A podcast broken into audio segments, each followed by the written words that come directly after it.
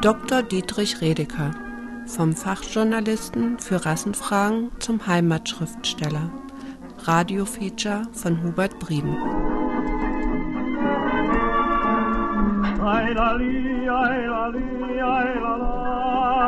Alle Kaffern sind aus Afrika. Ich dich sanft, mein Kind, schlaf ein und spiele im Traum mit dem Mondenschein. Kapitel 1 Bleibende Spuren Alle Kaffern sind aus Afrika. Schlaf in Neustadt am Rübenberge wurde Dietrich Redeker am 13. Dezember 1911 geboren und hier starb er am 7. Juni 1979. Seine Geburts- und Todesstadt ehrte ihn 1981-82 mit der Benennung des in seiner Gestaltung und Stimmung eindrucksvollen Gehweges hinter dem Friedhof Lindenstraße, der vor allem von vielen Angehörigen der nachfolgenden Generation als Schulweg benutzt wird wie es in einer Ratsdrucksache der Stadt Neustadt am Rübenberge heißt. Es sei eine Ehrung, so ist weiter zu erfahren, die nicht nur einen verdienten Bürger zeitlos auszeichnet, sondern auch ein Akt, den sich die Stadt aus heimatgeschichtlicher Sicht und Verantwortung selbst schuldet. Die Verdienste des vermeintlich zeitlos ausgezeichneten Bürgers Dr. Dietrich Redeker gehörte lange Jahre dem Rat der Stadt Neustadt am Rübenberge an und wirkte neben anderen Ausschüssen im Verwaltungsausschuss mit. Die Entwicklung der lokalen heimatbewussten Presse nicht nur im Bereich der früheren und heutigen Stadt Neustadt, sondern darüber hinaus des gesamten früheren Landkreises Neustadt ist über Jahrzehnte eng mit seiner Person und seinem journalistischen Einsatz verbunden gewesen. Wenn es die Leine-Zeitung heute noch als einzige selbstständige Regionalbeilage der hannoverschen Tageszeitungen gibt, hat dies seine Ursache mit in dem Ansehen und der Bedeutung, die Dr. Redeker diesem Organ in seinen letzten Lebensjahren bis zum Eintritt in den nur kurzen Ruhestand gab. Dr. Redeker hat sich darüber hinaus auch als Heimatschriftsteller und Heimatforscher einen Namen gemacht. Anlässlich seines Todes hatten Stadtdirektor Rode und Bürgermeister Temms knapp anderthalb Jahre zuvor im Namen des Rates und der Verwaltung der Stadt Neustadt am Rübenberge in einem Nachruf an weitere Details erinnert. Dietrich Redeker liebte seine Heimat, seine Heimat Neustadt am Rübenberge. Aber er kannte die Welt. Sein Wissen, seine Bildung formten die Maßstäbe, mit denen er das Bild der Heimat mitgestalten, dabei Zeitloses für die Zukunft bewahren wollte. Als Journalist und Literat wirkte und stritt Dietrich Redeker für seine Stadt und ihre Menschen. Die lokale Presse war über Jahrzehnte hinweg Spiegelbild täglichen Engagements, kritischer Analyse, wegweisender Ideen. Heimatkundliche Werke machten den Chronisten und Publizisten auch zu einem Autor von Rang. 14 Jahre trug Dietrich Redeker darüber hinaus kommunalpolitische Verantwortung. Als Ratsherr, Beigeordneter und Mitglied zahlreicher Ausschüsse gehörte er den städtischen Gremien an, nicht selten in der Rolle eines Unbequemen. Dietrich Redeker ging den Spuren der Geschichte nach. Durch sein Leben zeichnete er selbst bleibende Spuren in der Geschichte seiner Heimatstadt.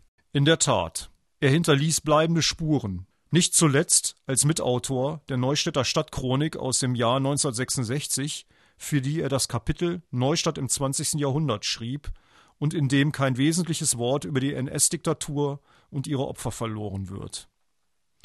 Dr. Dietrich Redeker, der seine Vaterstadt über alles geliebt habe, sei der langjährige leitende Redakteur der Leine-Zeitung gewesen, ist einem Nachruf der örtlichen Zeitung zu entnehmen, in dem auch seine Weltläufigkeit betont wird. In jungen Jahren war er in die Ferne gezogen. Nach dem Abitur studierte er Geschichte, Völkerkunde und Zeitungswissenschaft in Halle, Paris, Greifswald und Berlin. Bei Professor Dovifat promovierte er 1937 zum Dr. Phil. Als Journalist arbeitete er in Halle, Berlin, Nürnberg und Krakau als der Krieg vorbei war, kehrte Redeker in seine Heimatstadt zurück. Zwar sind die Angaben ein wenig konkreter als im Nachruf des Stadtdirektors und des Bürgermeisters, genauere Erklärungen und Daten fehlen aber auch hier. Machen wir uns also auf Spurensuche.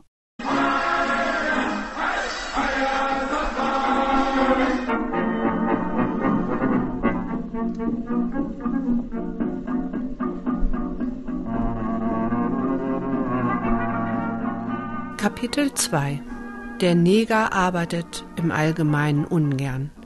Dissertation 1937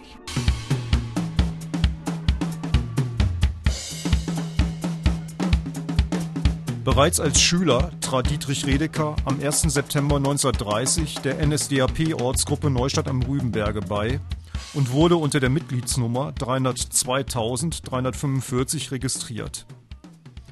In der Zeit der eskalierenden Weltwirtschaftskrise nach dem Börsencrash vom 29. Oktober 1929, nach dem Sturz der letzten parlamentarisch legitimierten Regierung unter Reichskanzler Müller, SPD, im März 1930 und der zunehmenden Verelendung nahm die NSDAP einen rasanten Aufschwung hatte sie bei den Reichstagswahlen vom 20. Mai 1928 in der Stadt Neustadt magere 0,9 Prozent der Stimmen bekommen, schnellte ihr Stimmenanteil bei den nächsten Wahlen zum Reichstag am 14. September 1930 auf 22,7 Prozent in die Höhe. Noch vor diesem erdrutschartigen Wahlsieg hatte Redeker die Zeichen der Zeit erkannt. Er gehörte zu den ersten Neustädtern, die der Nazi-Partei beitraten. Aus unbekannten Gründen verließ er bereits am 1. April 1931 die Partei zunächst wieder, schloss sich aber nach seinem Umzug am 16. November 1931 der Ortsgruppe Freiberg an, die zum Gaue Sachsen gehörte. Ob Redeker in den nächsten Jahren während seines Studiums Zeit fand, sich politisch zu engagieren, ist nicht bekannt. 1937 schrieb er in Berlin seine Dissertation, die in der Schriftenreihe Zeitung und Zeit des Instituts für Zeitungswissenschaft an der Universität Berlin im Frankfurter Verlag Moritz Diesterweg veröffentlicht wurde. Titel der Dissertation Journalismus in Deutsch-Ostafrika 1899 bis 1916. Ein Beitrag zur Geschichte der Presse in den früheren deutschen Kolonien. Gleich zu Beginn seines Vorwortes macht Redeker klar, worum es ihm in seiner Arbeit geht. Deutschland kann nicht auf die Lösung seiner kolonialen Forderungen verzichten, verkündete Adolf Hitler am 9. September 1936 auf dem Reichsparteitag der Ehre. In jenen Tagen, da ein wiedererstarktes Deutschland durch den Mund des Führers der Welt seinen Anspruch auf Kolonien nachdrücklich wiederholte, reifte der Entschluss zur vorliegenden Arbeit. Die Geschichte der Tagespresse Deutsch-Ostafrikas soll ihren winzigen Teil an der Pflege des deutschen Kolonialgedankens beitragen. Redeker identifiziert sich mit den kolonialen Zielen und Methoden der auf Seiten der Siedler stehenden deutsch-ostafrikanischen Zeitung DOAZ, die zwischen 1899 und 1914 einen ausgesprochenen Kampfcharakter gehabt habe und teils deren Weltbild von rassisch und kulturell überlegenen Weißen und hier besonders der Deutschen gegenüber sogenannten Farbigen und Negern, denen mit aller Härte begegnet werden müsse, um die Arbeitsmoral aufrechtzuerhalten und Aufstände zu verhindern. Die Deutsch-Ostafrikanische Zeitung hat sich die Aufgabe gestellt, den Kolonisten Ostafrikas in seiner Arbeit zu unterstützen und zu helfen, ihm die Hindernisse aus dem Weg zu räumen. Scharf und kompromisslos tritt sie darüber hinaus bei der Wahrung der durch Blut und Fleiß erworbenen Rechte der Deutschen auf, wie auch allgemein für die auf der Tatsache der höheren Kulturstufe beruhenden Belange der weißen Rasse gegenüber den Angehörigen der farbigen Rassen. Es ist erklärlich, dass die Deutsch-Ostafrikanische Zeitung in späteren Jahren immer mehr den Kampf führte gegen die in Deutschland aufkommenden Tendenzen zu sehr negrophiler Einstellung, zur Verhätschlung der an Strenge und Gerechtigkeit gewöhnten Eingeborenen, wie sie vor allem von der Sozialdemokratie und Zentrumskreisen propagiert wurden. Negrophile Politik führt zu Ungehorsam gegenüber den Weißen, und zur Gleichgültigkeit der Eingeborenen gegenüber ihren Pflichten als Arbeitnehmer. Aufstände und Arbeitermangel sind nach Meinung der Deutsch-Ostafrikanischen Zeitung die Folgen. Der Jungakademiker erspart sich und seinen Lesern die Methoden zu beschreiben, mit denen die deutsche Kolonialherrschaft durchgesetzt wurde. Eskalierende Gewalt, die Terrorisierung der gesamten Bevölkerung, die Vernichtung ihrer ökonomischen Grundlagen und die systematische Zerstörung sozialer Zusammenhänge. Nur dank der überlegenen Bewaffnung hatten die europäischen Mächte die Kolonialkriege gewinnen können. Dazu der Historiker Michael Pesek. Nicht zufällig wurde der europäische Kolonialismus des 19. Jahrhunderts erst durch die Erfindung des Maschinengewehrs möglich. Nach Aussagen zeitgenössischer Militärexperten ersetzte das Maxim MG die Feuerkraft einer ganzen Kompanie. So ist es kaum verwunderlich, dass das MG zur kolonialen Waffe per se wurde. Denn sie gab den Kolonialtruppen eine Feuerkraft, die ihre zahlenmäßige Unterlegenheit wettmachte. Und sie vergrößerte die Distanz zwischen den Kolonisierenden und dem Angreifer. Für die afrikanischen Krieger, deren militärische Ausbildung auf den Nahkampf ausgerichtet war, war die Bekanntschaft mit dieser Erfindung europäischer Waffenschmieden traumatisch. Ohne Gewalt und Terror wären die kolonialen Eroberungen und die Etablierung der weißen Herrschaft nicht möglich gewesen. Redeker kritisiert einen Ende 1906 nach der Niederschlagung des Maji-Maji-Aufstandes erschienenen Artikel der Frankfurter Zeitung, in dem die Gewalttaten der Schutztruppe gegen die letzten Aufstände im Süden der Kolonie als Vernichtungsmethode bezeichnet worden waren, ein naheliegender Begriff, denn die meisten Afrikaner waren tot oder geflohen. Der Doktorand hält diese Ausführungen nicht nur für sachlich unberechtigt, vom nationalen Standpunkt aus betrachtet, meint er, grenzen sie an Hochverrat. Die Siegermächte hatten Deutschland im Versailler Vertrag jegliches Recht auf weiteren Kolonialbesitz abgesprochen und dies unter anderem mit der Unfähigkeit und der Grausamkeit der deutschen Kolonialherrschaft begründet und hatten zur Begründung auch Debatten im Reichstag und kritische Artikel deutscher Zeitungen als Beleg herangezogen die brutale Beschaffung und Behandlung von einheimischen Arbeitskräften durch die deutschen Plantagenbesitzer rechtfertigt Redeker. Die deutsch-ostafrikanischen Kolonisten haben ihre Erfahrungen mit den Eingeborenen gemacht. Sie wissen, wie man sie behandeln muss. Der Neger arbeitet im Allgemeinen ungern, tut jedenfalls nur so viel, um nur eben nicht zu verhungern.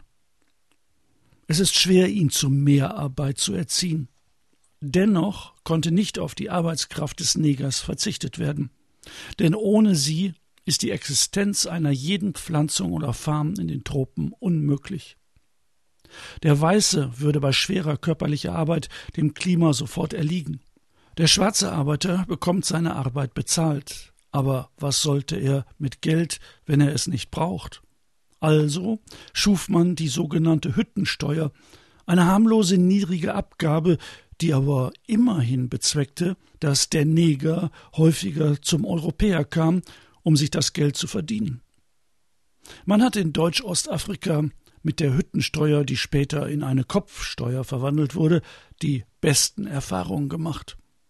Ihre Eintreibung ging reibungslos vor sich. Wie lange der schwarze Arbeiter auf der Pflanzung blieb, hing außer von seinem Arbeitsvertrag auch von der Behandlung ab, die er dort durch den Europäer erfuhr.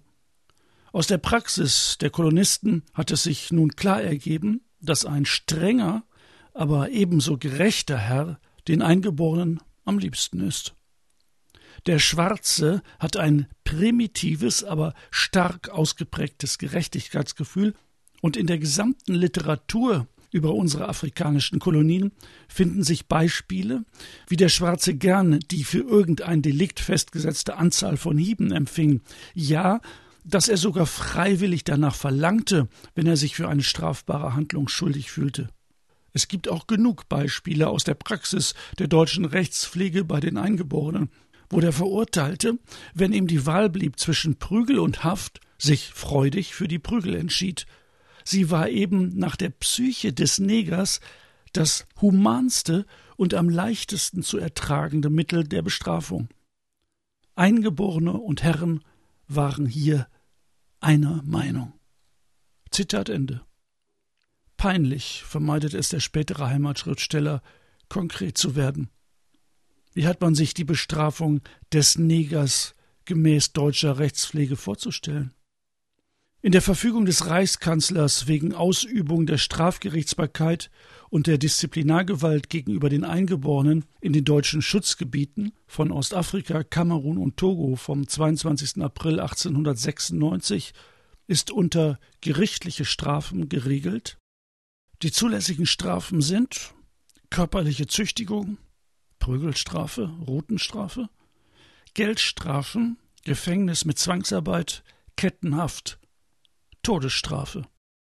Gegen Araber, Inder und Frauen sollte keine Prügelstrafe verhängt werden. Männliche Personen unter 16 Jahren sollten nur mit Ruten geschlagen werden. Weiter ist in der Verfügung des Reichskanzlers zu lesen die Vollstreckung der Prügelstrafe erfolgt mit einem von dem Gouverneur bzw. Landeshauptmann genehmigten Züchtigungsinstrument, die Vollstreckung der Rutenstrafe mit einer leichten Rute oder Gerte. Das auf Prügel- oder Rutenstrafe lautende Urteil kann auf einmaligen oder zweimaligen Vollzug ergehen. Bei jedem Vollzug der Prügelstrafe darf die Zahl von 25 Schlägen, bei dem Vollzug der Rutenstrafe von 20 Schlägen nicht überschritten werden. Der zweite Vollzug darf nicht vor Ablauf von zwei Wochen erfolgen. Das Prügelinstrument sollte vom Gouverneur genehmigt werden. In der Regel handelte es sich um die Nilpferdpeitsche, auch Schambok genannt, die schwere Verletzungen auf Rücken und Gesäß verursachen konnte. In den deutschen Kolonien praktizierte man wie auf den Sklavenplantagen in den Südstaaten der USA in der Regel das sogenannte Grundpeitschen, bei dem der Delinquent nackt mit dem Bauch auf den Boden gelegt und damit er sich nicht umdrehen konnte, an Armen und Handgelenken festgehalten oder gebunden wurde. In Togo diskutierte man 1903 darüber, ob es nicht sinnvoller sei, statt der Nilpferdpeitsche wieder ein Tauende zum Prügeln zu benutzen. Begründung beim Einsatz der Nilpferdpeitsche flösse regelmäßig Blut und der wiederholte Einsatz derselben Peitsche könne zur Übertragung von ansteckenden Krankheiten führen. Und das Wichtigste, nach dem Einsatz des Tauendes könne der Geprügelte gleich wieder arbeiten. Beim Auspeitschen handelte es sich um eine Form der Folter, die bei den Betroffenen, aber auch bei den Zuschauern schwere Traumatisierungen verursachen konnte und jeglichen Gedanken an Widerstand oder Verweigerung unterdrücken sollte. Das gesamte Steuer-, Erziehungs- und Zwangsarbeitersystem wurde von einer rigiden Prügelkultur, wie es August Bebel einmal sarkastisch nannte, begleitet. Der faule Neger sollte zur Arbeit für die deutschen Herren erzogen werden, die selber zu dieser Arbeit nicht fähig und willens waren, ein fundamentales Erziehungsziel, welches von keiner Kolonialfraktion in Frage gestellt wurde. Jahr für Jahr wurden Tausende von Menschen ausgepeitscht. Die Prügelstrafe sei für den Neger das humanste Mittel der Bestrafung, meinte Dietrich Redeker 1937. Während der gesamten NS-Diktatur wurde geprügelt, ausgepeitscht und anderweitig gefoltert, um Widerstand zu brechen und zur Arbeit zu erziehen. In Haftlokalen, Konzentrations-, Arbeitserziehungs-, Vernichtungslagern, an Arbeitsstellen in der Industrie und in der Landwirtschaft. Statt der Nilpferdpeitsche, die wegen der fehlenden afrikanischen Kolonien nicht in ausreichendem Maße greifbar gewesen wäre, griff man zum Ochsenziemer. Und statt des Grundpeitschens praktizierte man in der Regel das Prügeln auf einem Tisch oder eigens konstruierten Bock, auf dem das Opfer festgeschnallt wurde. Koloniale Erziehungsmethoden hatten zeitlich verzögert ihren Weg zurück ins Mutterland gefunden. Während Redeker an seiner Doktorarbeit schrieb, fand überall in Deutschland genau das statt, was er in den Kolonien als das humanste Mittel zur Bestrafung des Negers beschrieben hatte. Und im Zweiten Weltkrieg brachten die gleich nach der Wehrmacht einrückenden deutschen Sicherheits- und Polizeikräfte ihre traditionsreiche deutsche Prügelkultur in die besetzten Länder mit.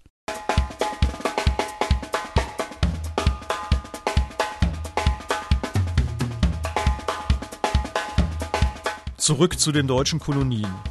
Die Arbeitsbedingungen der afrikanischen Arbeiter und Arbeiterinnen auf den privaten Plantagen blieben katastrophal.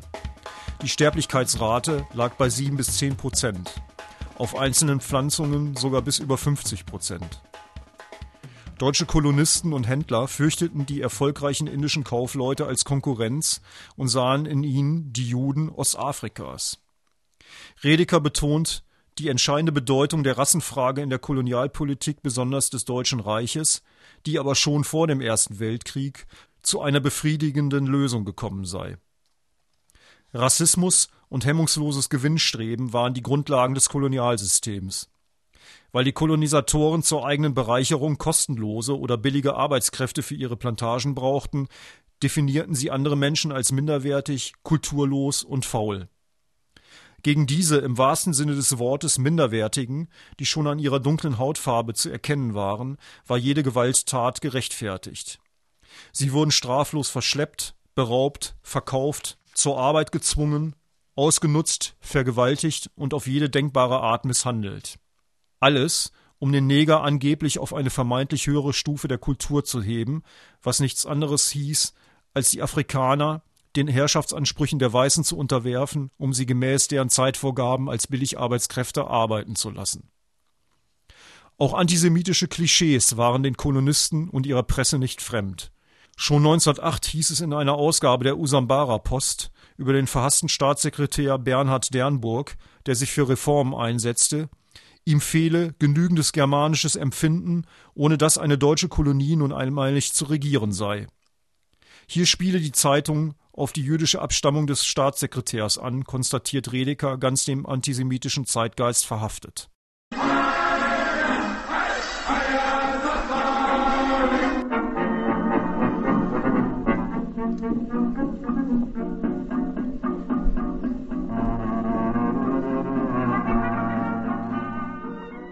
Kapitel 3 So kam ein wenig Ordnung in den wirren Haufen des Ghetto-Volkes. Journalist im besetzten Polen 1940 bis 1942. Deutsche Rassenpolitik und neue Berufsperspektiven.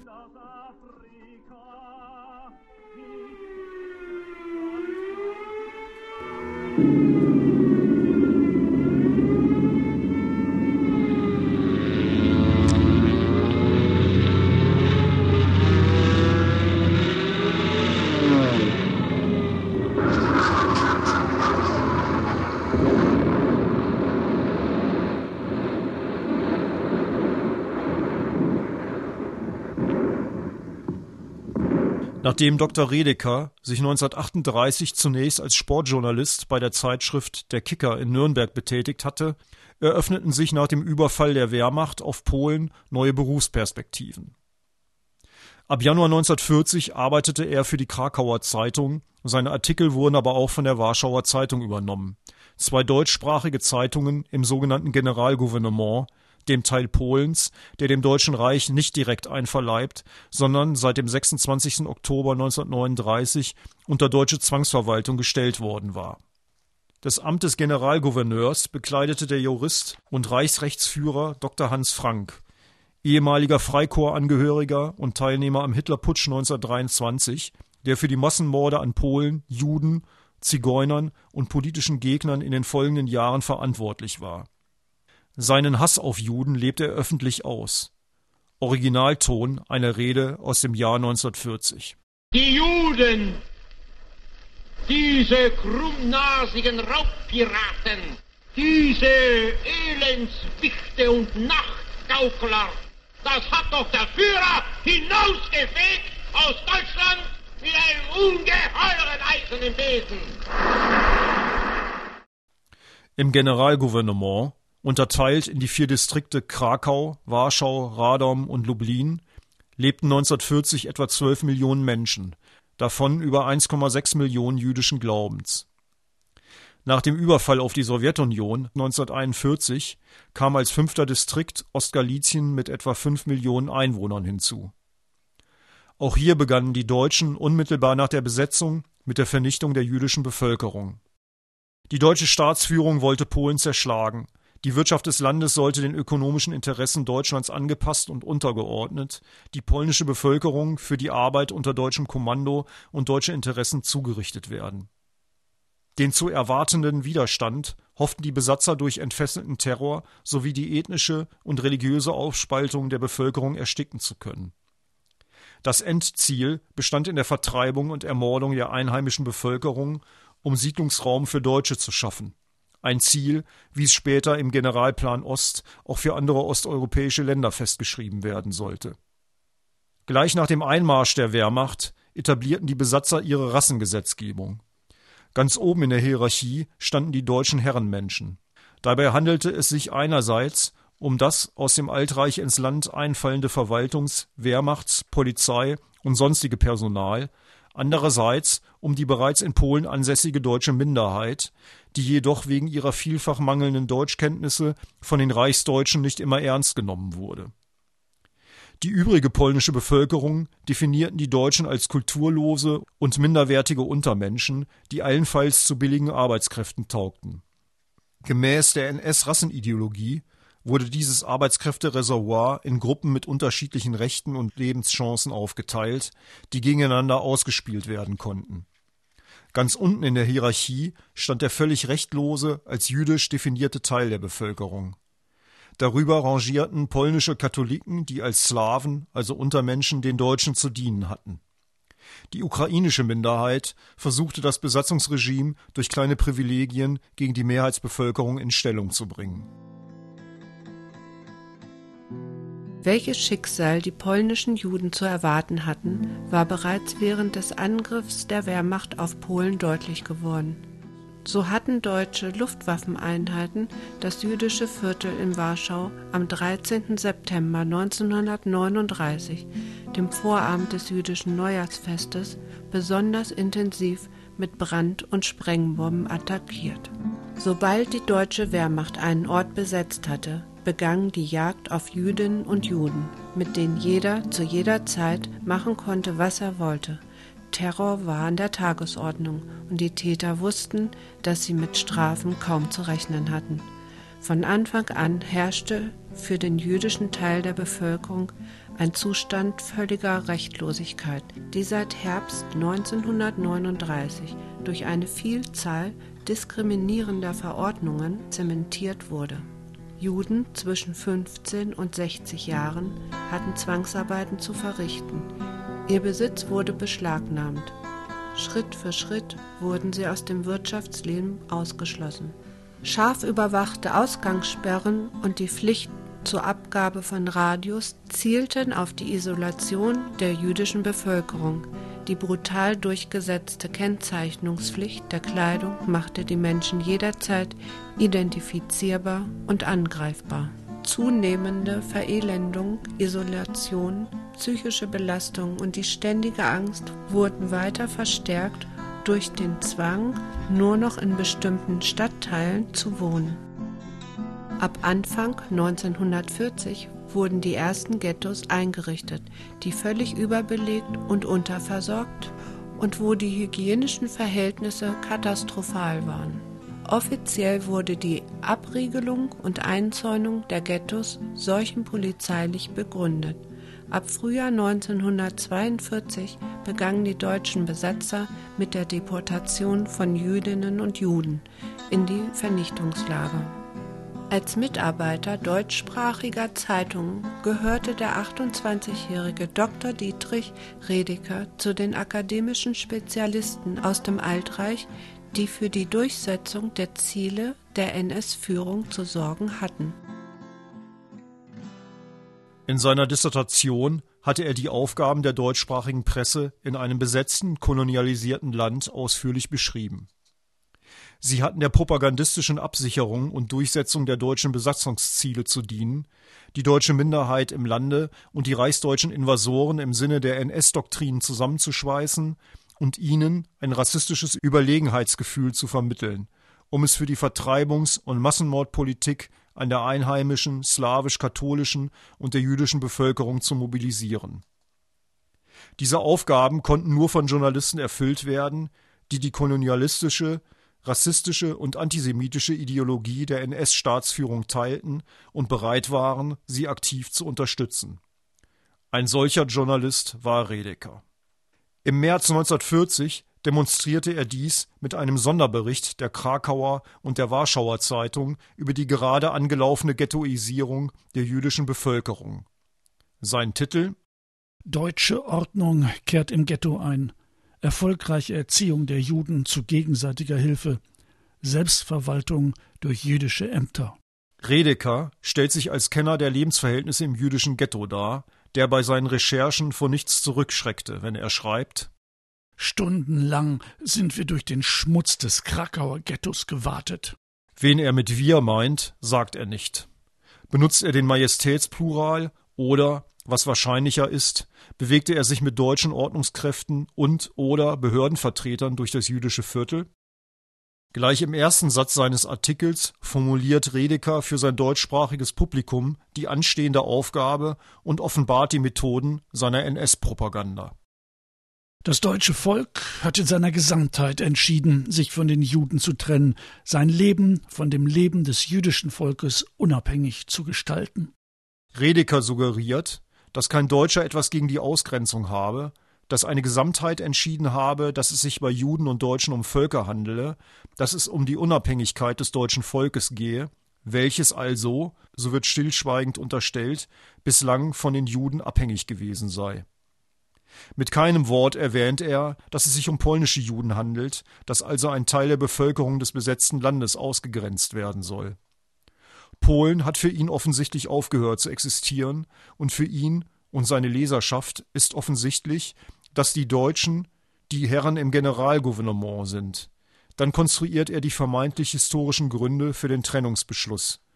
Das deutsche Volk habe, diese Entscheidung gefällt nach Jahrhunderten schlechter und schlechtester Erfahrung, denn immer wieder hat sich herausgestellt, dass infolge ihrer ererbten Veranlagung die Juden in allen Lebensäußerungen, in ihrer politischen, wirtschaftlichen und kulturellen Betätigung für uns Deutsche stets nur Unheilbringer waren. Das jüdische Volk steht zu dem Deutschen zu konträr, als dass man auch nur auf einem geringsten Teilgebiet des Lebens eine Verbindung mit ihm beibehalten könnte. In Redekers Weltbild haben die Deutschen sich die Entscheidung zur Trennung also nicht leicht gemacht und diese erst nach Jahrhunderten schlechter und schlechtester Erfahrungen getroffen. Von den sich über Jahrhunderte wiederholenden christlichen Pogromen gegen Juden ist nicht die Rede. Die langmütigen Deutschen sind in Redekers Weltsicht Opfer und können nun nicht mehr anders. Alle Verbindungen, auch auf dem geringsten Teilgebiet des Lebens, müssten gekappt werden. Die praktische Konsequenz? Als erstes Juden für sich. Hier wird einmal mehr der Unterschied zwischen dem antijüdischen und dem kolonialen Rassismus deutlich. Das Zusammenleben von sogenannten Ariern und Juden wurde generell mit rassisch-biologischen Rechtfertigungsideologien für unmöglich erklärt. Juden sollten daher für immer aus der deutschen Volksgemeinschaft eliminiert werden. Logisch zu Ende gedacht, musste das in der Vernichtung enden. Der koloniale Rassismus zielte auf die gewaltsame Zurichtung und Verbilligung der einheimischen Arbeitskräfte, die für die Ausplünderung der Kolonien dringend benötigt wurden.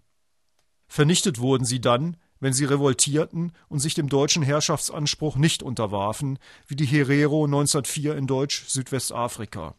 Dabei schreckten die deutschen Kolonialtruppen auch nicht vor Methoden des Völkermordes zurück. Generaloberst Graf Schlieffen Chef des Generalstabes nach dem Massenmord an den Herero, dem auch Frauen und Kinder zum Opfer fielen. Ein Zusammenleben der Schwarzen mit den Weißen wird nach dem, was vorgegangen ist, sehr schwierig sein, wenn nicht erstere dauerhaft in einem Zustand der Zwangsarbeit, also eine Art Sklaverei, gehalten werden. Der entbrannte Rassenkampf ist nur durch die Vernichtung einer Partei abzuschließen. Die Vernichtung sollte also dann erfolgen, wenn die Einheimischen nicht dauerhaft in einem Zustand der Zwangsarbeit oder Sklaverei gehalten werden konnten. Juden wurden einzig aus dem Grunde vernichtet, weil sie Juden waren. Der Politikwissenschaftler Clemens Heni drückt es so aus. Im Kolonialismus wurde kein Volk aus keinem anderen Grund, als es zu vernichten, vernichtet. Redeker rechtfertigt die öffentliche Kennzeichnung und zunehmende Ghettoisierung der jüdischen Bevölkerung so. Wir haben alle Konsequenzen aus dieser Trennung der Völker gezogen. Deswegen die weiße Armbinde mit dem blauen Davidstern, die alle Juden über 16 Jahre tragen müssen. Deshalb auch die Extraabteile in den Straßenbahnen und deshalb auch die allmähliche Rückführung der Juden in bestimmte Wohnquartiere, wo sie dann ganz unter sich sind. Aber das alles bedeutet keine Judengräuel. Gewiss, wir machen keinen Hehl daraus. Wir lieben die Juden nicht. Wir werden sogar froh, wenn wir kein Judenproblem zu lösen hätten. Aber es wird sich kein Deutscher finden, der mit Pogrom das Problem lösen will. Pogrome seien alle in früheren Jahren unter polnischer Regie passiert.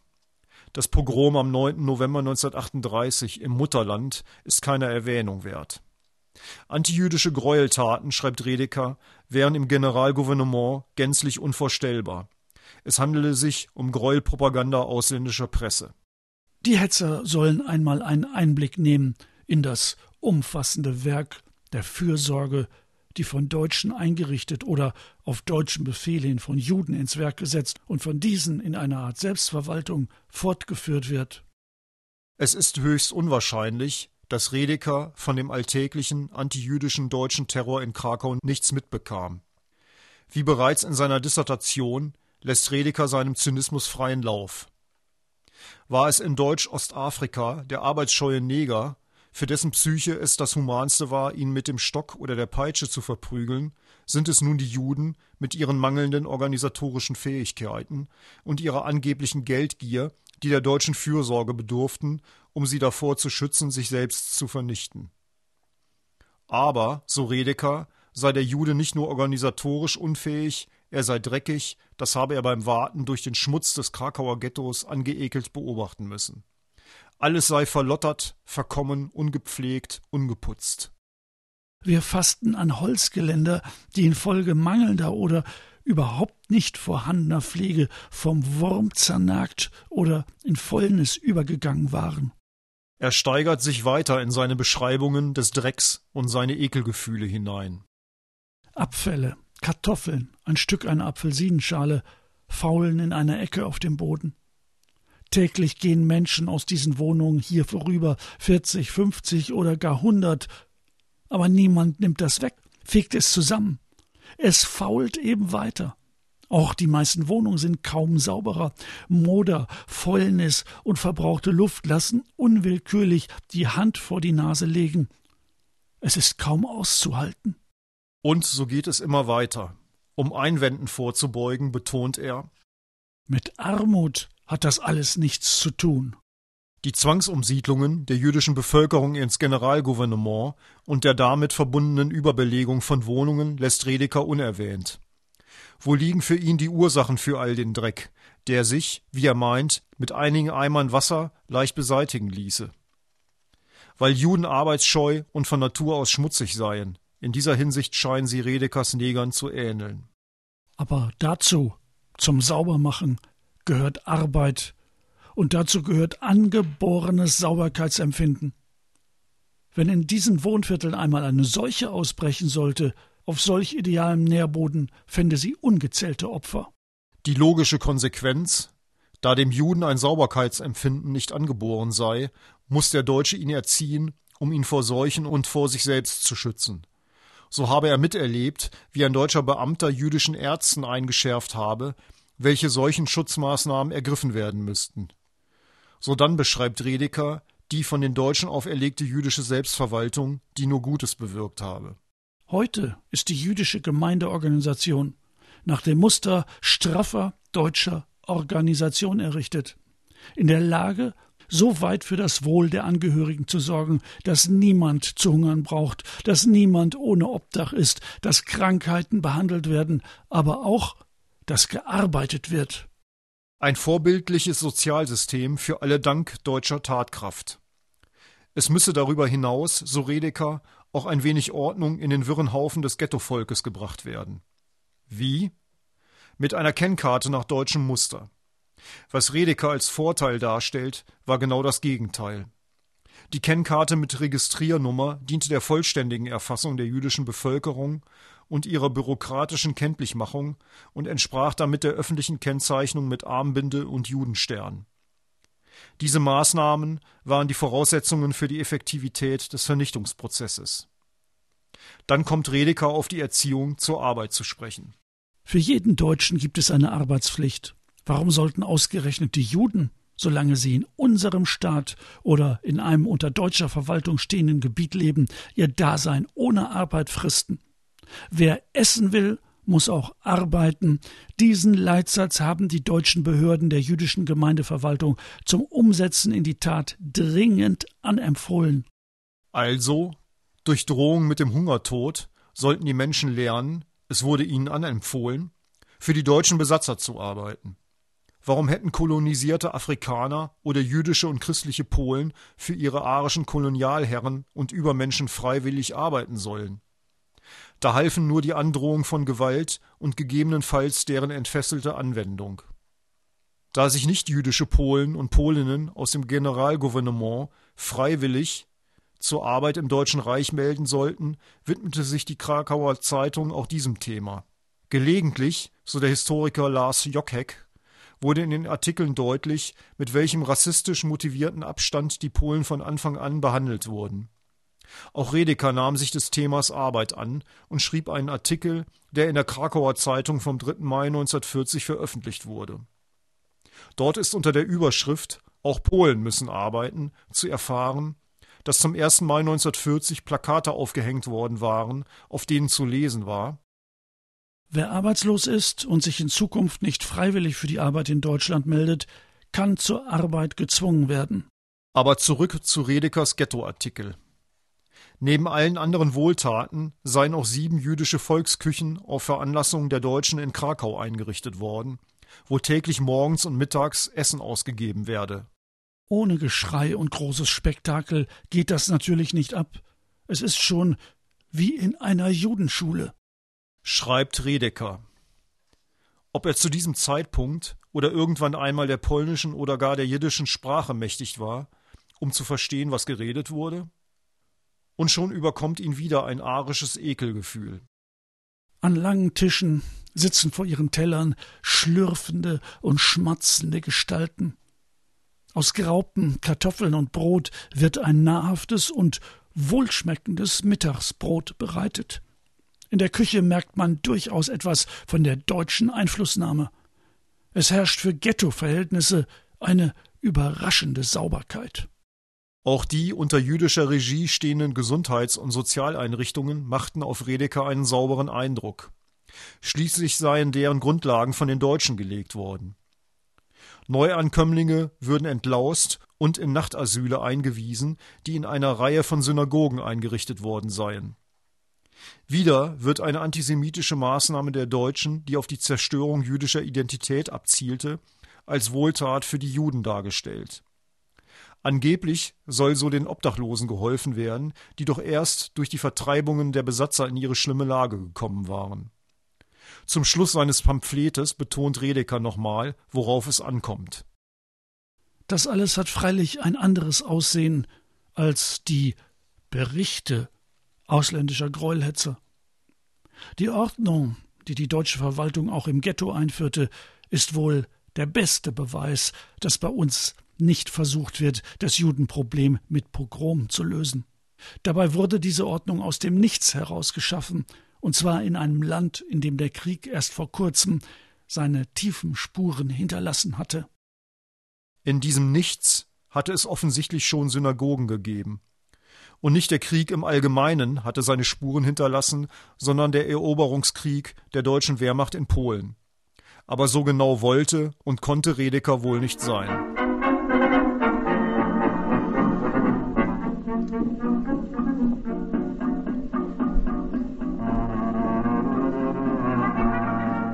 Kapitel 4 Redeker fällt dem polnischen Widerstand auf. Ein Bericht vom Dezember 1941.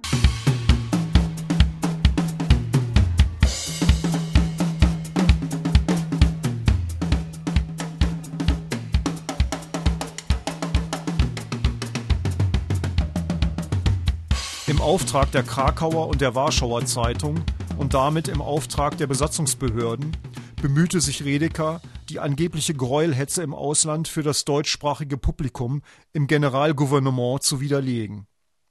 Das war nicht so einfach, denn die alltäglichen Schikanen gegen christliche und jüdische Polen waren tagtäglich in aller Öffentlichkeit zu beobachten. Und die ausländische Presseberichterstattung über die Situation im besetzten Polen beruhte vielfach auf fundierten Berichten und Analysen aus dem Lande.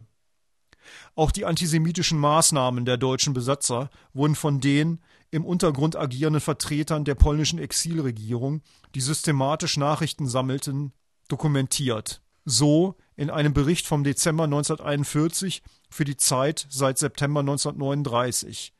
Darin heißt es Das Verhältnis der deutschen Besatzungsbehörden zur jüdischen Bevölkerung ist in seinen Grundzügen von dem gleichen politischen Egoismus gekennzeichnet wie das zu anderen Nationalitäten in den beherrschten Gebieten, unterscheidet sich allerdings wesentlich hinsichtlich seiner Ziele und Methoden. Die Deutschen gingen nämlich von der These aus, dass die jüdische Bevölkerungsgruppe in Europa vollkommen fremd, überflüssig und schädlich sei, woraus sich das grundlegende politische Verfahren ergibt, die Juden aus Europa zu entfernen. Sie sollen aus rassischen, politischen, kulturellen und wirtschaftlichen Gründen ganz aus dem Umfeld der arischen Völker eliminiert werden. Die Verfasser des Berichtes hegen also keinerlei Zweifel, dass der Antisemitismus der deutschen Besatzer auf die Vernichtung der jüdischen Bevölkerung hinauslaufen wird. Zur Rolle der NSDAP von Presse und Verwaltung schreiben die polnischen Berichterstatter Die emotionale Haltung der Nationalsozialisten vor allem in Partei, Presse und Verwaltung in jüdischen Angelegenheiten sei stets sehr radikal und ostentativ. Auf diesem Feld tobt sich der Nationalsozialismus mit seiner ganzen Kraft aus. Hier entlädt sich pausenlos ein rücksichtsloser, brutaler Radikalismus, sowohl in Bezug auf die Methoden als auch auf die Ziele.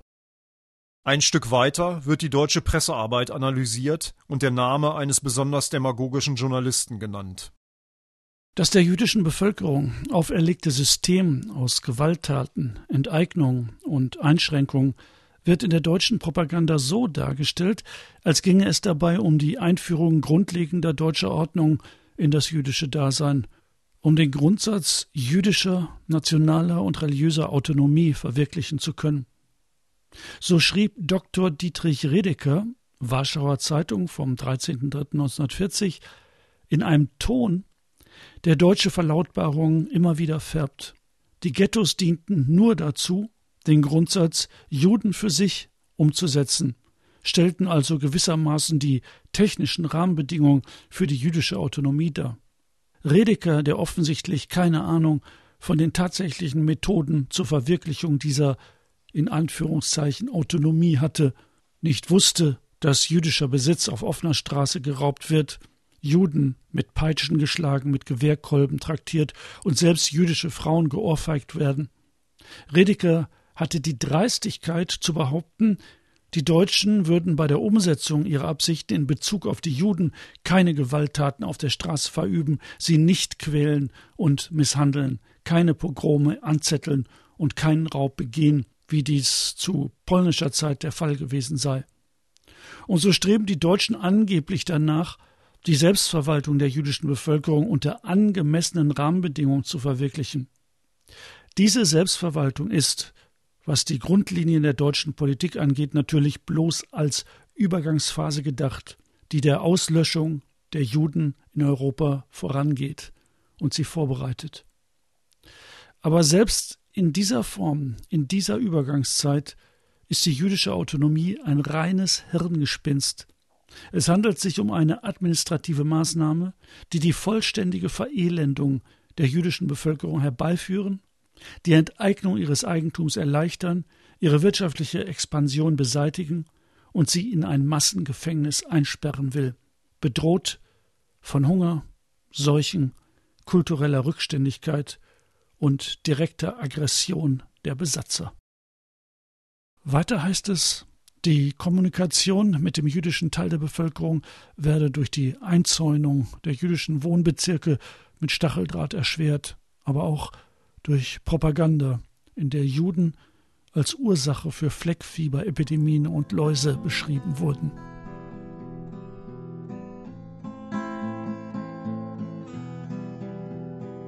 Kapitel 5 Die Ermordung der Krakauer Juden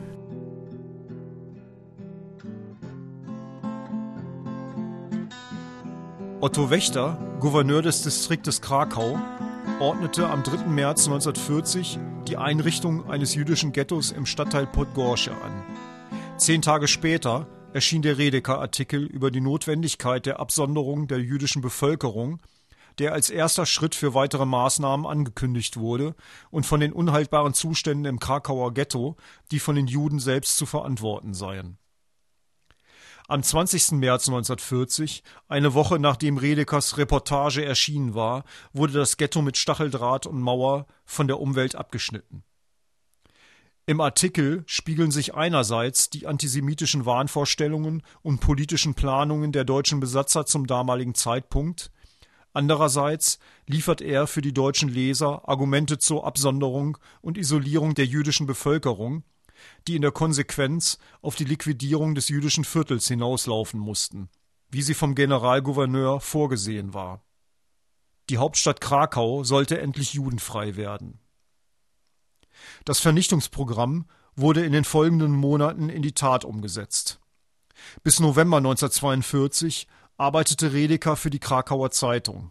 Er war also Augenzeuge der Massendeportationen, der Folgen des hasserfüllten Antisemitismus, wie er selber ihn propagiert hatte.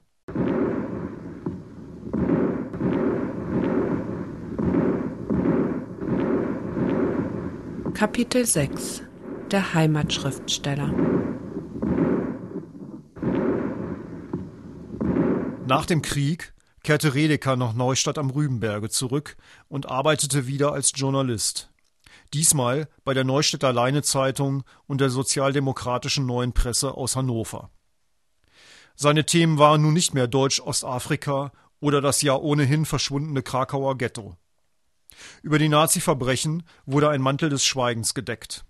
Das war möglich geworden, nachdem Neustädter NS-Opfer, die in den ersten Entnazifizierungsverfahren noch ausführlich über ihre Leiden und die Verantwortung der örtlichen Funktionäre berichtet hatten, im Laufe der weiteren Verfahren zum Schweigen gebracht worden waren.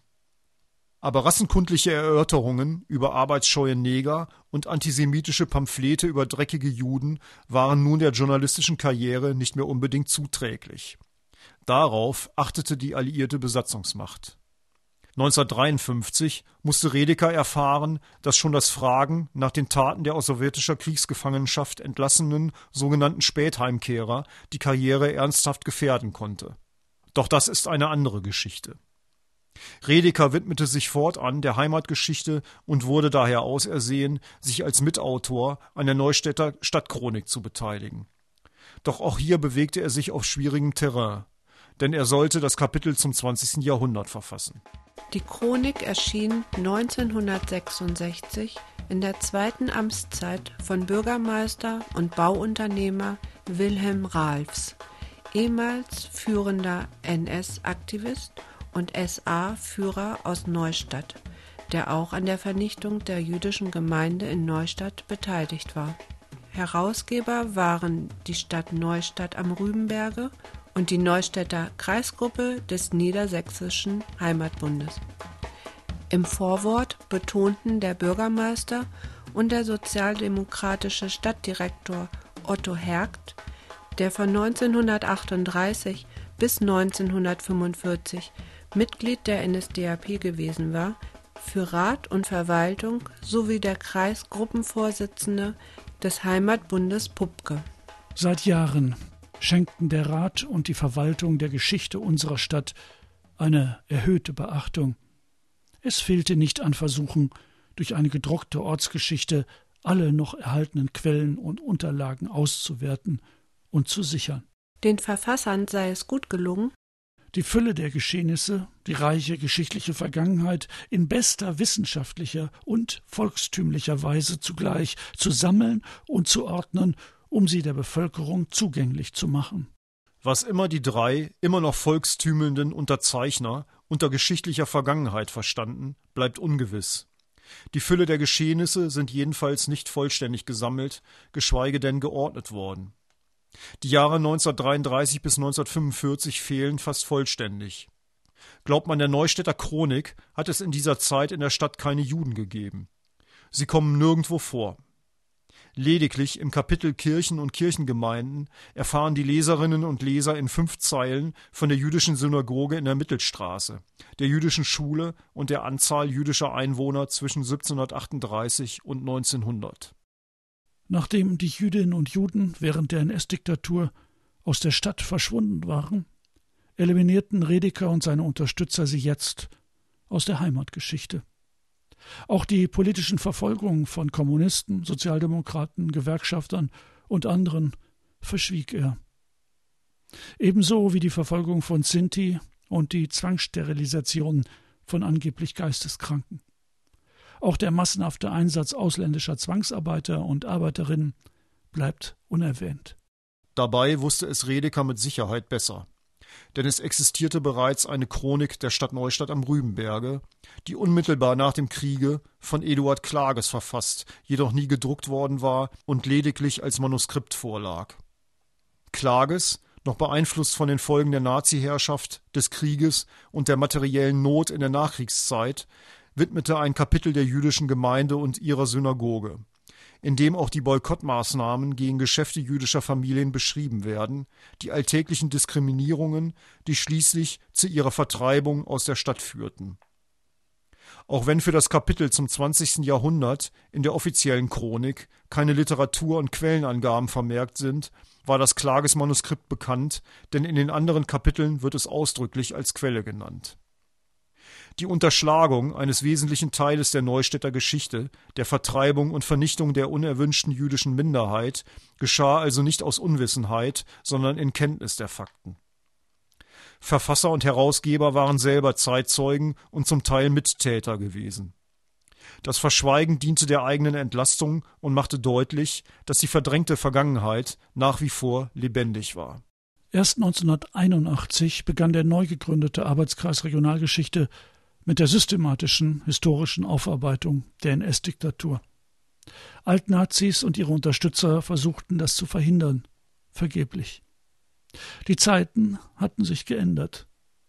1992 konnte endlich auch eine umfassende Publikation zur Verfolgung der Neustädter Jüdinnen und Juden erscheinen. Die Stadt Neustadt hatte allerdings jegliche finanzielle Unterstützung abgelehnt. Es hat Jahrzehnte gedauert, bis die Meinungshoheit der NS-Täter in der regionalen Geschichtsschreibung, die auf dem Verschweigen und Vertuschen der Verbrechen beruhte, endlich gegen erhebliche Widerstände gebrochen war. Erst nachdem sich die politischen Mehrheitsverhältnisse verändert hatten, unterstützten städtische Gremien und Repräsentanten ab 2006 die von vielen Bürgerinnen und Bürgern geforderte und selbst organisierte Erinnerungskultur. Neustadt am Rübenberge ist kein Einzelfall. Doch die Nachwirkungen des langjährigen Schweigens sind bis heute in der deutschen Gesellschaft zu spüren. Am deutlichsten sichtbar im wieder grassierenden Antisemitismus und Rassismus. Solange das so ist, bleibt nichts anderes übrig, als sich weiter mit der NS-Geschichte und ihren Folgen zu befassen. Recherche und Text Hubert Brieden. Sprecherinnen und Sprecher Barbara Baumann, Helge Kister und der Autor. Schlagzeug Moritz Dortmund, Gitarre Art. Musikzitate Schönecke Götz 1921, Gott Wien 1928. Eine Produktion im Rahmen des Projektes Weiß auf Schwarz von Radio Flora in Kooperation mit dem Arbeitskreis Regionalgeschichte, dem Verdi Bildungswerk dem Kulturbüro Hannover und der Rosa-Luxemburg-Stiftung Niedersachsen. Hannover 2020.